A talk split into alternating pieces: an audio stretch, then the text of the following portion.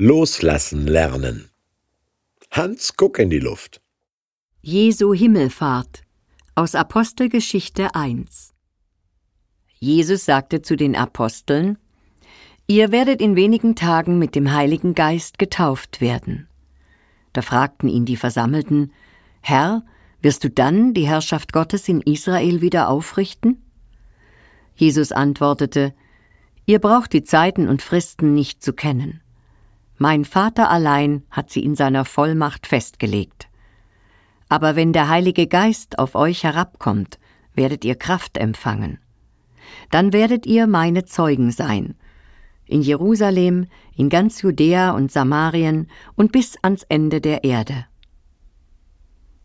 Nach diesen Worten wurde er vor ihren Augen emporgehoben. Eine Wolke nahm ihn auf, und er verschwand. Die Apostel starrten wie gebannt zum Himmel und schauten ihm nach. Da standen plötzlich zwei weiß gekleidete Männer bei ihnen, die sagten Ihr Männer aus Galiläa, was steht ihr da und schaut zum Himmel? Dieser Jesus, der von euch weg in den Himmel aufgenommen wurde, wird wiederkommen, genauso wie ihr ihn habt in den Himmel gehen sehen. Danach kehrten die Apostel vom Ölberg nach Jerusalem zurück. Himmelfahrt als religiöser Feiertag scheint den Kirchen peinlich zu sein. Sie sind noch leerer als sonst. Als Vatertag ist er peinlich. Die Papas, ohne Kinder natürlich, besaufen sich im Grünen. Nur das Finanzamt freut sich. Alkohol, Tabak und Mineralölsteuern sprudeln nur so. Peinlich wie in einem altbackenen Science-Fiction-Film geht es aber auch in Apostelgeschichte 1 zu.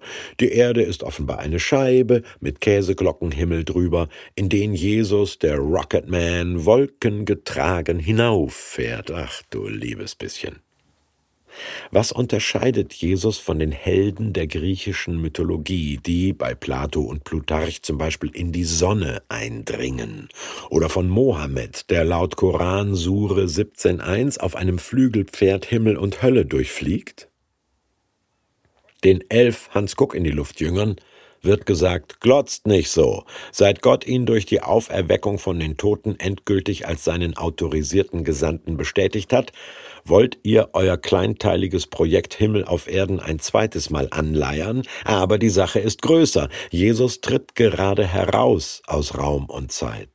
Im Himmel also in der nicht materiellen jenseitigen Dimension, ist er ja nicht weg, sondern ab jetzt allen Menschen überall und zu jeder Zeit gleich nah.